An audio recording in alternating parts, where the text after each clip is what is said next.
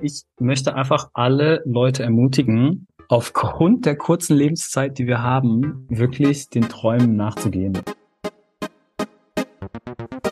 Ja, herzlich willkommen zum Idee-Quadrat Podcast. Endlich mal wieder mit einer neuen Folge und äh, diese Folge ist ganz überraschend zustande gekommen äh, nach einem äh, Telefonat, einem Anruf, einer Anfrage von Felix, Felix Meindl, der jetzt hier mit mir im Gespräch sitzt und ich bin sehr gespannt, über was wir uns alles unterhalten. Ähm, aber würde das Wort direkt erstmal zu dir rübergeben, Felix. Ähm, ja, wer bist du? Was machst du? Was macht ihr vielleicht auch? Und genau, vielleicht ein bisschen erklären sozusagen, ja, wo du herkommst, ähm, genau, wer du so bist.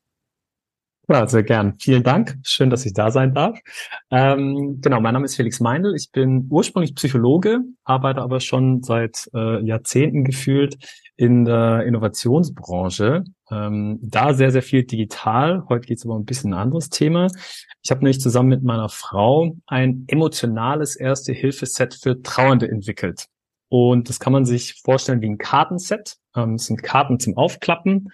Und das basiert auf der Erkenntnis, dass äh, nicht alle Menschen sich von den klassischen gesprächsbasierten Angeboten, die es derzeit halt gibt, Selbsthilfegruppe, Trauerbegleitung oder vielleicht auch sogar eine Psychotherapie äh, angesprochen fühlen. Das heißt, die haben nicht so viele Alternativen. Die können entweder ein dickes Buch durchwälzen mhm. oder sie können sich online auf die Suche machen nach mehr oder weniger vertrauenswürdigen Quellen. Und äh, wir dachten, wir wollen da eine Alternative zu schaffen, die irgendwie einen niedrigschwelligen Einstieg in das Thema bietet. Ja, niedrigen Schwelle, also niedrigschwelliger Einstieg in das Thema Trauer. Also genau. ganz äh, ja ein spannendes Thema. Ähm, vielleicht erstmal, wie kann ich mir das vorstellen? Also es ist ein Produkt sozusagen, was mhm. ich bei euch kaufen kann und dann kriege ich irgendwas zugeschickt.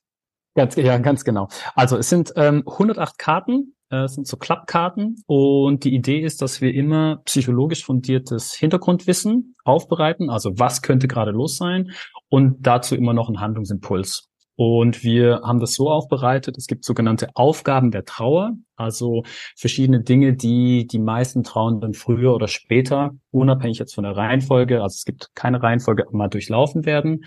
Und das alles mit dabei. Von Trauer verstehen, über erstmal den Alltag bewältigen, äh, Sinnkrise ist ganz häufig der Fall. Wie kann man damit umgehen oder überhaupt mal sich neu orientieren im Leben, wenn zum Beispiel ein Partner oder die Partnerin gestorben ist? Da kommt ja so das der Alltag ganz schön aus dem Gleichgewicht und wer mhm. bin ich denn jetzt? Und da versuchen wir einfach immer wieder ähm, Impulse zu geben, was man tun könnte, um quasi sich da ein bisschen durchzuarbeiten durch die Trauer. Genau. Mhm. Ähm, das Ganze, weil du gefragt hast, wie kommt es zu einem? Also das äh, wird in der Box kommen. Es sind keine einzelnen Karten, es sind keine Trauerkarten, gibt es manchmal mhm. Verwechslungen, sondern es ist wirklich ein Pack, 108 Stück. Die Idee ist, dass man da vielleicht eine Karte die Woche mal sich rausnimmt oder sich vornimmt, je nachdem, was einen halt gerade anspricht. Und da hätte man vielleicht über mehr oder weniger zwei Jahre immer mal wieder so eine kleine Unterstützung, ne? Je nachdem, wie häufig man die Karten halt benutzt. Mhm. Okay, also es gibt keinen festgelegten Prozess sozusagen, sondern ich kann quasi rausziehen, was mir gerade passt. Und es ist auch nicht irgendwie ja zeitlich vorgegeben bis dann und dann oder sowas, sondern wirklich quasi kann ich individuell nutzen, so wie es äh, ja mir beliebt in dem ganzen Kontext. Ja, ganz genau. Und da, also vielleicht auch ganz interessant, warum warum haben wir das Ganze äh, physisch gemacht? Also weil mhm. heutzutage alle, die irgendwie ein neues Startup machen, die machen das ja Kannst digital. Genau, gibt Dokument runterladen sozusagen. genau, eine E-Mail. Wir haben auch überlegt eine Zeit lang, ob wir quasi das so als äh, Newsletter machen eher, mhm. so in, als E-Mail in ein Postfach. Ähm, aber ich glaube, wir haben die ganz starke Hypothese, dass die wenigsten Leute sich selber auf die Suche machen würden in ihrer Trauer. Und dann war so die Frage, okay, wie, wie erreichen wir die Menschen? Wie kommen wir auf die zu? Und dann haben wir festgestellt, dass das Umfeld ja auch häufig peinlich berührt ist. Ja, die, die wollen helfen, die wissen aber nicht genau wie. Und so sind wir auf die Idee eines Trauergeschenks gekommen. Also die Kolleginnen oder die Freunde oder die Familie, die die halt helfen wollen, können sich auf die Suche machen, finden uns vielleicht und können dann wirklich ein hilfreiches Geschenk überreichen. Und äh, ich glaube nicht, dass irgendjemand einen Gutscheincode für eine App schenkt. Und deswegen ähm, haben wir quasi die Karten physisch gemacht. Plus, äh, es ist einfach schön, wenn man die in der Hand hat. Also wir haben die aus mhm. Graspapier gemacht. Das ist so ein bisschen rau. Und ich glaube, das ist einfach auch eine ganz schöne Metapher irgendwie für die Trauer. Ne? Also dieses nicht ganz glatte, das fühlt sich einfach total schön an. Okay, genau. schön. Ähm, natürlich stellt sich die Frage, wie kommt ihr auf so ein Thema? Also mhm. ja, ich äh, also kann ich auch sagen aus eigener Betroffenheit hier auf dem Schreibtisch direkt nebendran steht äh, das Bild von meiner Mutter, die im Sommer gestorben ist und äh, das ist ja ein sehr ähm, ja sehr seltsamer Prozess, sagen wir mal so, ja, äh, den man da durchläuft. Also bei ihr ging es ganz schnell mit einer äh, Krebsdiagnose und so weiter und so weiter, was dann wirklich die gesamte Familie auf den Kopf gestellt hat ähm, und alles drum und dran. Ähm, und äh, dann ist so ein, so ein Trauerprozess da, aber ich würde jetzt nicht unmittelbar auf die Idee kommen zu sagen, ja, okay, äh, kann man daraus ein Geschäftsmodell bauen, sozusagen. Ja, ja, super guter Punkt. Also ich habe tatsächlich auch äh, voll wenig Berührungspunkte gehabt ähm, mit dem Thema. Und dann ist so, also man muss wissen, ich habe Zwillinge, zwei Zwillingstöchter, mhm. die sind jetzt ähm, knapp drei Jahre alt. Und wie so häufig mussten wir die früher holen. In unserem Fall waren das äh, sechs Wochen.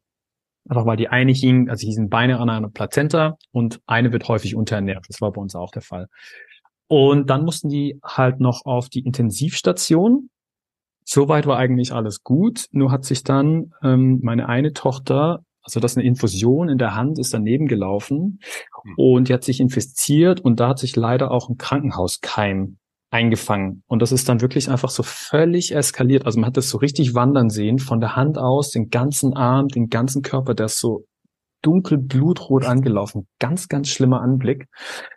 Und wir haben eine Woche lang äh, einfach gefürchtet um ihr Leben, weil das wirklich im Seiden, seidenen Faden hing, ja. Und die, also es kann man sich gar nicht vorstellen, aber es ist so ein ganz, ganz kleiner Zwerg in so einem Inko, man kommt auch gar nicht so richtig ran. Und plötzlich halt nur noch Oberärzte um uns herum, äh, mhm. die einem natürlich nichts sagen davon, aber man spürt das. Und dann war halt klar irgendwie, okay, Reserve, Bio, äh, nee, Antibiotika funktioniert nicht. Zweites Antibiotika funktioniert nicht. Und dann irgendwann nach sechs Tagen haben sie das Reserveantibiotika ausgepackt. Und dann war äh, irgendwann klar, okay, äh, sie wird es schaffen, keine Lebensgefahr mehr. Mhm. Und das Ding war aber einfach, dass ich während dieser Zeit, das hat mir so derb den Boden unter den Füßen weggezogen, diese Angst, ja. Ähm, und ich habe dann im Nachhinein beobachtet, äh, wie unterschiedlich meine Frau und ich mit diesem Schock umgegangen sind. Ja, also okay. die Annika hat zum Glück überlebt, muss man auch sagen. Aber es war trotzdem ein Schock und ähm, meine Frau hat eben sehr viel drüber gesprochen und ich habe gar nicht drüber reden wollen. Also wirklich reden war das Letzte, was ich tun wollte. Ich bin ja, wie gesagt, Psychologe. Und äh, das war für mich so ein Aha-Moment. Weißt du, warte mal, das ist doch irgendwie komisch. Und meine Art des Umgangs war dann definitiv, mich da in dieses Thema einzuarbeiten. Ich habe total viel gelesen, recherchiert, gemacht und getan. Und irgendwann bin ich dann drauf gekommen, dass eben vielen Männern und auch anderen Menschen so geht wie mir. Und so ist dann nach und nach diese Idee äh, gereift, dass wir da was machen wollen.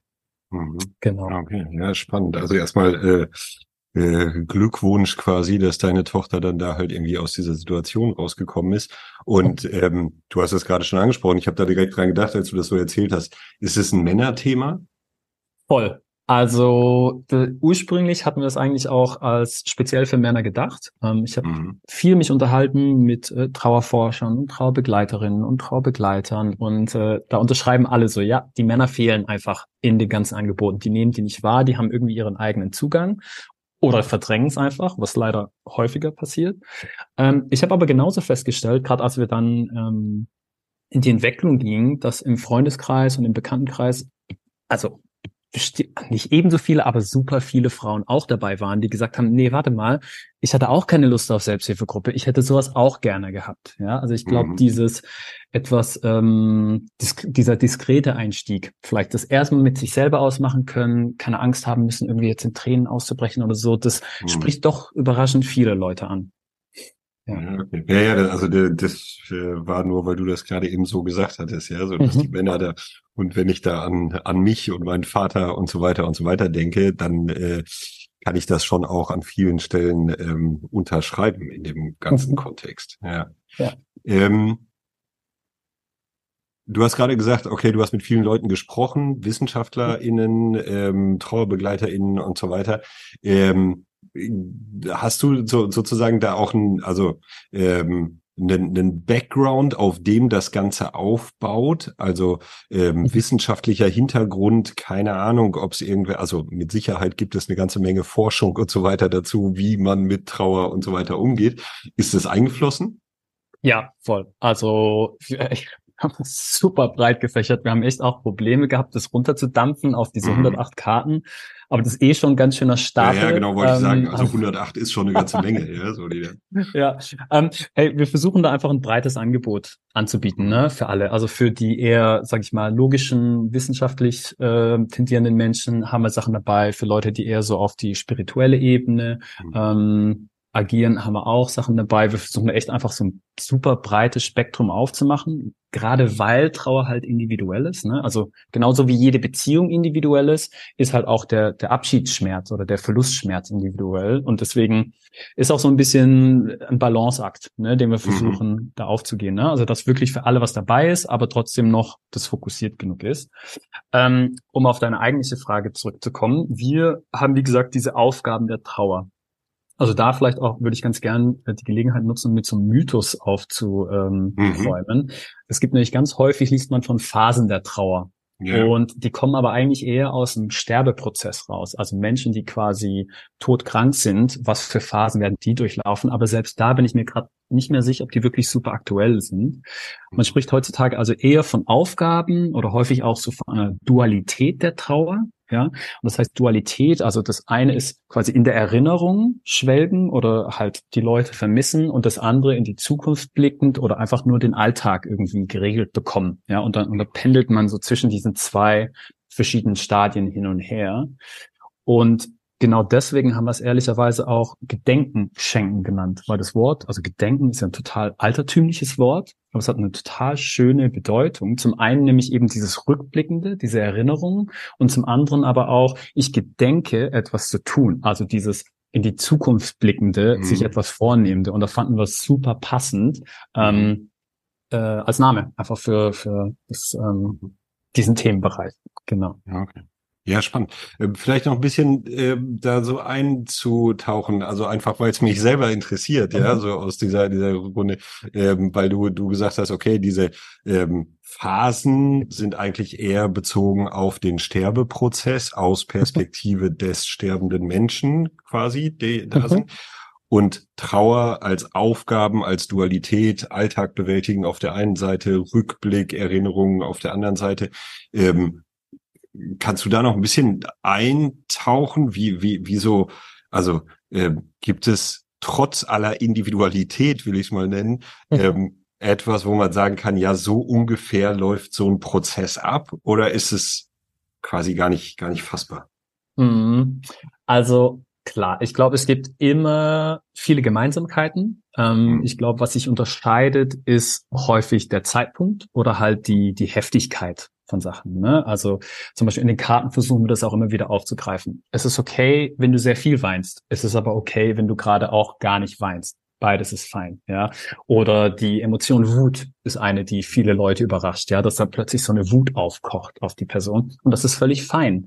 Ähm, ich glaube, was man verstehen muss, ist, dass äh, Emotionen einen, einen Grund haben. Es gibt immer einen Grund, wofür es eine Emotion gibt. Und die versuchen uns immer zu motivieren, irgendwas zu tun. Ja, und man, mhm. das Schlimmste, was man machen kann, ist die eigentlich zu verdrängen. Die müssen einfach raus, die müssen irgendwie gelebt werden. Ja. Und ähm, da versuchen wir die Leute einfach auch viel abzuholen und zu bestärken und zu sagen, hey, alles, was da ist, darf sein und was sein darf, darf sich verändern. Ja, das ist ein ganz ähm, berühmter Satz aus der Gestaltpsychologie, die wir da aufgegriffen mhm. haben. Ähm, genau. Zurück zu deiner Frage, nee, beziehungsweise beantwortet das deine Frage schon? Oder soll das, das beantwortet meine Frage schon äh, etwas tiefgehender in all den Herausforderungen sozusagen, die da sind. Ja. Ähm, Jetzt mache ich ja einen Podcast, der sich quasi nicht unbedingt zwingend um, sagen wir mal, individuelle Herausforderungen dreht, sondern eigentlich ja. eher so um diese ganzen Fragen, ähm, ja, Organisationsentwicklung, Geschäftsmodelle, keine Ahnung, ja, so dieser, dieser ganze äh, Themenbereich. Ähm, wir hatten eigentlich vorher besprochen, so dieses ganze Thema, ähm, ja, Geschäftsmodellentwicklung. Da können wir auch gleich noch hinkommen. Aber die Frage, die ich dazu gerade, äh, also die, die mir gerade bei dem, was du gesagt hast, so in den, in den Kopf kommt, ist, wenn ich in Organisationen bin, ähm, ein großes Thema, also bewege mich ja vornehmlich in sozialen Einrichtungen, Kitas, Kindergärten, Wohlfahrtsverbände und so weiter und so weiter. Ein Thema, was da ist, wir haben eine riesige Überlastung quasi durch fehlende MitarbeiterInnen, sagen wir mal sehr, sehr kompakt. Ein Thema, was aus meiner Perspektive zunehmend mit reinkommt, kommen wird, kommen muss wahrscheinlich auch, ist das Thema loslassen können. Also wir haben über die letzten Jahre viele Angebote aufgebaut, viele äh, gute Dienstleistungen und so weiter und so weiter. Und wir kommen jetzt in die Phase, wir können das im Grunde genommen gar nicht mehr anbieten in unseren Organisationen, weil es zu viel ist.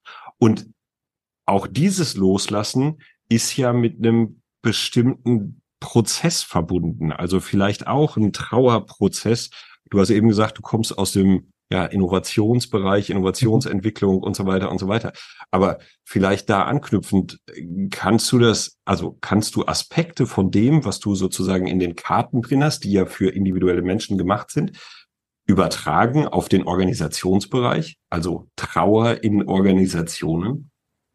Das ist tatsächlich eine super interessante Frage. Also ich kann, ich gebe erstmal die offensichtliche Antwort. Ähm, mhm. Es gibt eine, eine Studie aus 2020, glaube ich, war es, von McKinsey und dem Management, einem, irgendeinem Management-Institut.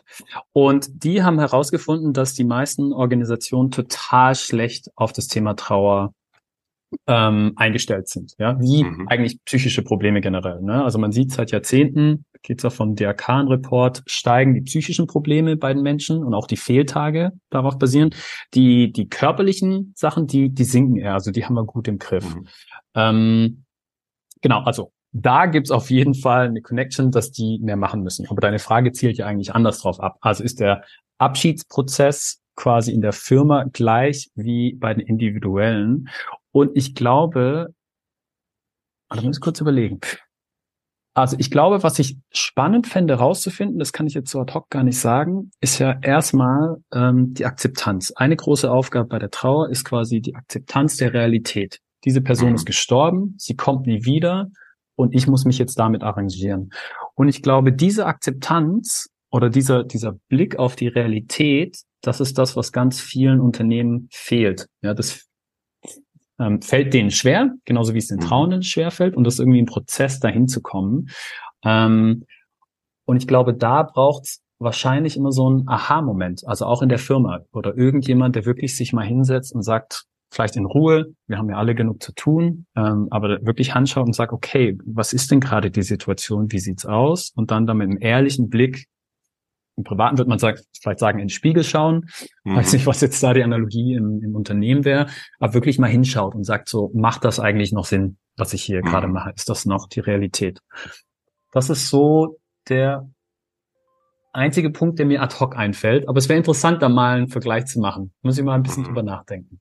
Ja, also äh, ist mir nur sehr eingefallen und das, was was du äh, gerade sagst, ja, so irgendwie der der Realitätsabgleich, wenn ich in die Organisation äh, schaue, dann habe ich auch da oft das Gefühl, ähm, ja, wir, also bei manchen, die schon sozusagen einen Schritt weitergehen, die dann im Grunde genommen feststellen, ja, okay, unsere Realität hat sich geändert und wir sollten was tun. Mhm. Gegebenenfalls holen sie auch einen kleinen Spiegel raus und gucken mal kurz rein und sagen, ah ja, okay, so sieht es auf der anderen Seite aus. Aber für den tatsächlichen, also sozusagen die, die, die wirkliche Verabschiedung oder den Switch vom Betriebssystem oder von den Denkhaltungen, Logiken oder sowas, da stelle ich oft fest, ja, okay, das passiert nicht wirklich. Also mhm. ähm, ja, wir brauchen ein bisschen agiles Arbeiten, das ist doch total nett, dann können wir irgendwie hier, das schreiben wir uns noch irgendwo oben drauf. Aber eigentlich bleibt im Hintergrund sozusagen die, ähm, die Logik gleich, die Denklogik bleibt gleich, die Haltung bleibt gleich, die Herangehensweise bleibt gleich, die, äh, sagen wir mal, das, das traditionelle Betriebssystem wird weitergefahren. Und die Frage lautet dann, braucht es an der Stelle, ähm, oder andersrum gefragt, was braucht es an der Stelle? Braucht es den, den wirklichen Einschlag, der quasi ja im Tod auf Individuumsebene sozusagen unausweichlich kommt? Und mhm. wenn man es überträgt in die äh, Organisation, braucht es sowas wie die Krise, die Pandemie, die äh, das Zusammenbrechen des Geschäftsmodells, um überhaupt in die Lage zu kommen, in den Spiegel zu schauen? Mhm. Das ist auch eine sehr gute Frage. Ähm, ich glaube. Entschuldigung, aber ich, also, leider, ich, nee, nee, ich denke da, da gerade so drüber nach, ja, so irgendwie, ja. weil ich finde spannend. Ähm, ich glaube, leider ist die Antwort ja. In den meisten mhm. Fällen, ja. Also, wenn man sich jetzt mal anschaut, wie lang es gedauert hat mit Deutschland, mit der Digitalisierung generell, ne? Und es hieß immer, nee, das geht nicht weit. Und dann war plötzlich Corona und zack, haben alle von daheim gearbeitet innerhalb, ich habe damals bei einem Baufinanzierer gearbeitet, da war Daheimarbeiten ging gar nicht und nicht. innerhalb von zwei Wochen wurden alle, ich glaube, die haben fast 3000 Berater, Finanzberater und die wurden alle umgestellt, damit die von daheim aus arbeiten können, weil wirklich, also das Überleben der Firma hing davon ab, ja, es ging super schnell. Gleichzeitig haben ja schon seit Jahren haben ja Leute darauf hingearbeitet. Es wäre doch sinnvoll, weil also ich glaube, beide Wege sind möglich. Es gibt dieses, äh, wirklich, man setzt sich hin und man überlegt, das wäre dann quasi die Strategie, wir wollen mehr, mhm. wir wollen digitaler werden oder so, das ist möglich. Schneller und effizienter geht's aber definitiv, wenn es so ein einschneidendes Erlebnis hat. Ähm, ich meine, es ist genauso, glaube ich, wie im, äh, im Sterbeprozess mit Menschen. Ne? Also ich, ich war jetzt natürlich viel in Hospizen unterwegs und anscheinend gibt's viele Menschen, die sind im Hospiz, es ist klar, die sind unheilbar krank und trotzdem können die das noch nicht wahrhaben. Und trotzdem agieren die teilweise noch so, als ob das jetzt nur vorübergehend für ein paar Wochen der Fall ist und dann gehen sie danach nach Hause. Ja, und manchmal ist es auf der Seite von den Sterbenden, manchmal sind es die Verwandten, die da nicht ganz drauf klarkommen. Also ja, ich glaube, da gibt es totale Analogien äh, zur mhm. Geschäftswelt und ja, zur Trauer. Voll, ja. ja. Und wie, wie gelingt Akzeptanz? Also ich meine, du beschäftigst dich jetzt vor allen Dingen halt mit der individuellen Ebene. Also mhm. wie kann ich, das ist natürlich wirklich ein bisschen schwierige Frage, aber wie kann ich den Tod akzeptieren, entweder von einem Angehörigen oder von mir selber? Gibt es da Strategien, keine Ahnung, Vorgehensweisen? Klar, also es gibt, es gibt natürlich Strategien. Ich glaube, das eine ist einfach das tatsächliche sich bewusst machen. Ne? Also wir leben ja schon in einer Zeit, wo eigentlich der ganze Fokus eher ist auf gesund bleiben, auf Jugend, ne? auf Sex Cells und das Umgekehrte davon ist der Tod. Der wird eher ausgelagert, ähm, wird auch abgegeben, also ganz, ganz viel Outsourcing. Und ich glaube, deswegen fehlen einfach häufig auch die Berührungspunkte damit. Ähm, früher gab es eine äh, ah, was ist denn, vielleicht eine Tradition, wird man sagen, ähm, mit den Memento Mori Bildern. Ja, da hatten sich die Leute Totenschädel oder, oder, ähm, ach, wie heißt das, Sanduhren auf die Tische mhm. gestellt oder Gemälde, einfach quasi als diese konstante Erinnerung, dass das Leben halt endlich ist ähm, und dass man deswegen den Tag genießen sollte. Also die, die modernere Form davon ist Carpe Diem, garantiert. Mhm. Ne? Nutze den Tag, lebe heute, weil du weißt nicht, wie viele heute es, es geben wird. Ja. Ähm, Genau. Aber so die eine Durchbruchmethode ist mir zumindest noch nicht, ist mir noch nicht bekannt geworden, dass man mhm. wirklich realisiert und sagt so, ich nutze meine Zeit ab heute voll auf. Nee. Ich, ich mhm. glaube aber im Englischen gibt es so einen super schönen Begriff, stumbling over the truth. Ähm, ich glaube, das ist meistens irgend so ein, im Deutschen wäre es vielleicht Aha-Effekt. Mhm. Ähm, bei den meisten Leuten gab es irgendeinen Aha-Effekt oder irgendein Ereignis, wo die wirklich wie so drüber gestolpert sind, ungewollt, und wo es danach Klick gemacht hat. Ähm, wo sie dann sagen, oh, warte mal, das Leben ist ja wirklich begrenzt und deshalb muss ich hier oder da was anpassen. Mhm. Selten, dass das, glaube ich, einfach, ich habe ein Buch gelesen und da steht drin, man sollte, keine Ahnung, Vorsorge betreiben, was weiß ich. Passiert, glaube ich, selten auf die Art und Weise.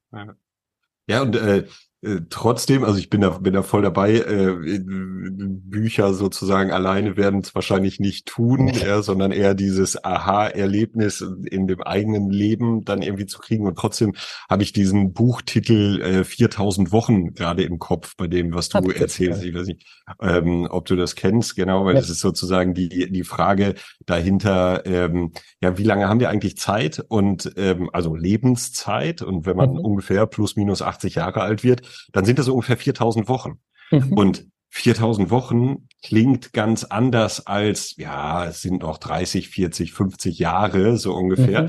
Und dann wird es auf einmal so greifbar und super beschrieben äh, quasi dazu, dass das ganze, sagen wir mal, Thema Zeitmanagement und wie kriege ich noch mehr in meinen Alltag gepackt und so weiter, eigentlich der totale Bullshit ist, äh, sondern eher wirklich so diese Frage äh, im, im Wesentlichen ist und sich das bewusst zu machen und dann zu sagen, na ja, okay, äh, wenn ich jetzt halt irgendwie 43 bin, äh, dann kann ich sagen, okay, dann habe ich die Hälfte quasi mindestens rum von dem ganzen Spaß. Ja. Dann bleiben dabei halt einfach nur mal eben noch 2000 Wochen maximal, ja, so ja. in dem Ganzen. Dann kommt es auch auf meine persönliche Lebensführung an, die wahrscheinlich nicht unbedingt zuträglich ist, aber ähm, ja, wo man dann irgendwie sagt, so ja, okay, dann wird's halt irgendwann greifbar, so von der, von dieser, von dieser Thematik her. Also wie, wie gesagt, sehr, sehr schönes Buch dazu. Ja, ich bin da tatsächlich äh, kürzlich erst ähm, auf eine Seite gestolpert, ich glaube von Harvard Harvard ist die, die heißt ähm, 85.000 Stunden. Und mhm. die haben quasi, es ist wie die 4000 Wochen, die haben das halt in Stunden aufgebrochen. Und da geht es darum, äh, dass man eine Karriere findet, die irgendwie sinnvoll ist. Ja, und die mhm. haben da halt, die listen so verschiedene Sachen auf von den größten Menschheitsproblemen, die es so gibt und was für Berufe sich um diese Probleme kümmern und sind halt wie so ein, wie ein, keine Ahnung, ein, äh, purpose-driven Jobboard oder so. Also super ja. spannend, kann man, kann ich nur empfehlen, da mal durchzuschauen. Ja, cool. Also äh, kurzer Hinweis für die ZuhörerInnen, wir äh, packen äh, die Sachen in die Show Notes, ja. Also äh, gucken da, dass man da auch noch mal ein bisschen irgendwie die Links reinpacken kann, weil ich finde es einfach schon schöne Sachen. Jetzt aber zurück sozusagen zu dem eigentlichen äh, Ding. Ähm, Thema Geschäftsmodellentwicklung und so weiter. Wo steht ihr ja. aktuell? Wie seid ihr da hingekommen? Also das ist ja, ja, wenn ich eure Homepage sehe, das sieht richtig schön aus, das habt ihr gebaut und so weiter und so weiter. Also da steckt eine ganze Menge Arbeit drin. Aber wo steht ihr jetzt gerade?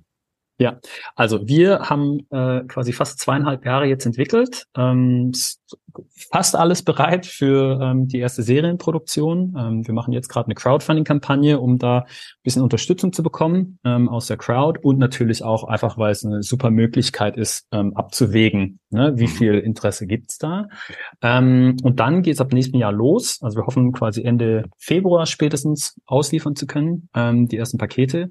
Und ich meine, an für sich vom Geschäftsmodell sind wir jetzt relativ klassisch. Ne? Mhm. Ähm, ist interessant, also auch mit dem, mit, mit diesem physischen ähm, wo wir gesagt haben, okay, es muss physisch sein, nicht digital. Wir hatten vorher also ganz verschiedene Sachen überlegt. Wie gesagt, ich habe das Newsletter schon erwähnt ja. gehabt. Gell? Natürlich war äh, AI war schon ein Thema. Kann man da irgendwie ein Chatbot machen oder irgendwie eine App oder so? Also klar, dadurch, dass ich aus der Innovationsbranche komme. Wir sind aber wirklich zurück zu diesem traditionellen Format, weil das einfach irgendwie am besten passt. Und auch, ähm, ich glaube, was halt so ein bisschen ungewöhnlich ist, wir wollen nicht die Trauenden direkt ansprechen, sondern halt die, das Umfeld von den Trauenden. Mhm. Ne? Also dieses als Trauergeschenk. Mhm. Ähm, und das hat so ein paar Auswirkungen, glaube ich, auf die Sachen, die wir machen. Also zum einen muss natürlich super hochwertig sein. Also das war eh unser Anspruch. Ähm, wir versuchen oder ich versuche, das war das mein Anspruch definitiv, äh, das möglichst nachhaltig zu machen. Wir haben zum Beispiel alles auf Graspapier drauf. Ähm, wir wollen alles regional haben. Ja? Also wir verstehen uns als Sozialunternehmen. Ich glaube, das geht auch so mit dem Thema ein bisschen mhm. einher. Ne? Das nicht, es geht nicht um Skalierung und Unicorn und maximale Growth, sondern es geht um äh, was Sinnstiftendes zu tun mit unserer Zeit. Ähm, und dadurch versuchen wir das irgendwie, ja, so ein bisschen fühlt sich an wie so ein super traditionelles Unternehmen eigentlich, weil mhm. regional, weiß, kurze Wege, das hat ja alles seine verschiedenen Vorteile mit Nachhaltigkeit und so weiter. Ähm, ich glaube, da hat Corona bestimmt auch mit reingespielt. Ne? Also gerade dieses Stichwort Liefer, äh, was denn? Lieferdistanzen und so. Mhm. Ähm, genau, zwecks Businessmodell. Ähm, ich glaube, da sind wir jetzt einfach dabei. Wir haben quasi, also wir wollen uns zweifach aufstellen. Das eine ist für direkt an die Kunden, also in dem Fall quasi Freunde Umfeld und das andere ist im B2B-Bereich. Und da sind wir tatsächlich noch ein bisschen am Ausloten, ähm, wo das größte Interesse besteht. Ich habe ja schon erwähnt vorher, Trauer beim Arbeitsplatz, Riesenthema, wird auch immer noch weiter wachsen. Äh, ich habe jetzt erst gelesen, mit dem demografischen Wandel wird es bis 2040, glaube ich, 25 Prozent mehr Sterbefälle geben im Jahr. Mhm. Das sind also fast Millionen, 200.000 oder so. Mhm. Ähm, das heißt, da, da muss sich eigentlich was tun, tut sich aber natürlich noch nichts, weil es halt ein Tabuthema ist.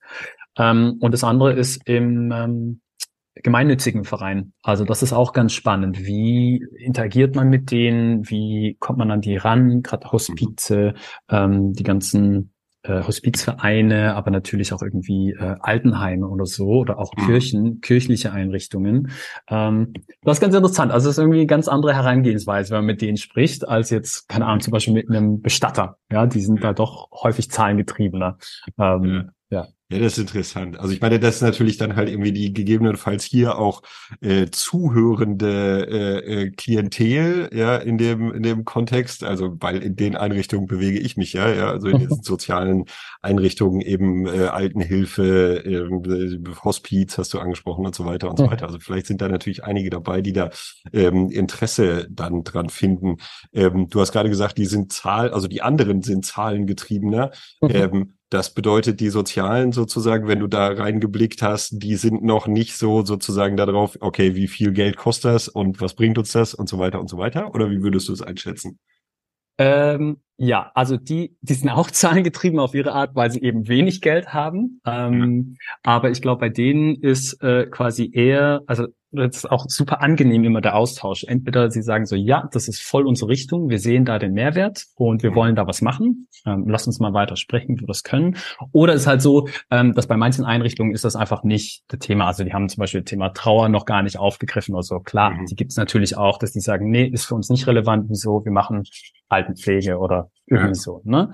Ähm, genau, wo bei den Bestattern ist äh, von den Gesprächen her ist schon sehr viel schneller ging es irgendwie in die Preise und in die Margen und irgendwie in die Stückzahlen und wann würde ich das irgendwie anbieten. Genau. Okay. Ähm, aber auch da, also ich meine, das ist jetzt auch so, ich will jetzt nicht böse gegen Bestatter sagen, also da gibt's auch solche und solche, ne? Ja. Ähm, Genau, aber das fand ich irgendwie interessant, weil ich persönlich hatte vorher mit gemeinnützigen Organisationen auch noch gar nicht so viel Interaktionspunkte oder definitiv noch nicht auf diesem auf diesem One-on-One-Level. Ähm, okay. Ja. Ja, spannend. Ähm, und dann hast du gerade angesprochen, ähm, ihr versteht euch als Sozialunternehmen. Sozialunternehmen, mhm. Social Entrepreneurship und so weiter, diese ganze Kiste ist ja nochmal was Besonderes. Äh, mhm. Wo seht ihr euren sozialen Aspekt neben dem Thema. Also sozusagen das mhm. Thema, klar, hat sozusagen was damit zu tun. Wenn sich das Ding gut verkauft, ähm, ist ja eine super Möglichkeit, dass ihr euch die Taschen vollsteckt, etwas überspitzt ja. formuliert. Ja, ja, aber gibt's, was ist der, was ist der sozialunternehmerische Anteil dabei? Also ja. gesellschaftlicher Mehrwert, whatever, keine Ahnung, wie man es. Impact oder so. Also ich glaube, ursprünglich sind wir damit gestartet, irgendwie, dass das Thema so nischig ist, so speziell, dass sich halt sonst keiner dessen annimmt. Und wir haben gesagt, okay, aber wir finden das irgendwie wertvoll, wir wollen da was machen. Also mhm. zumindest von den großen Playern ist das irgendwie kein relevantes Thema.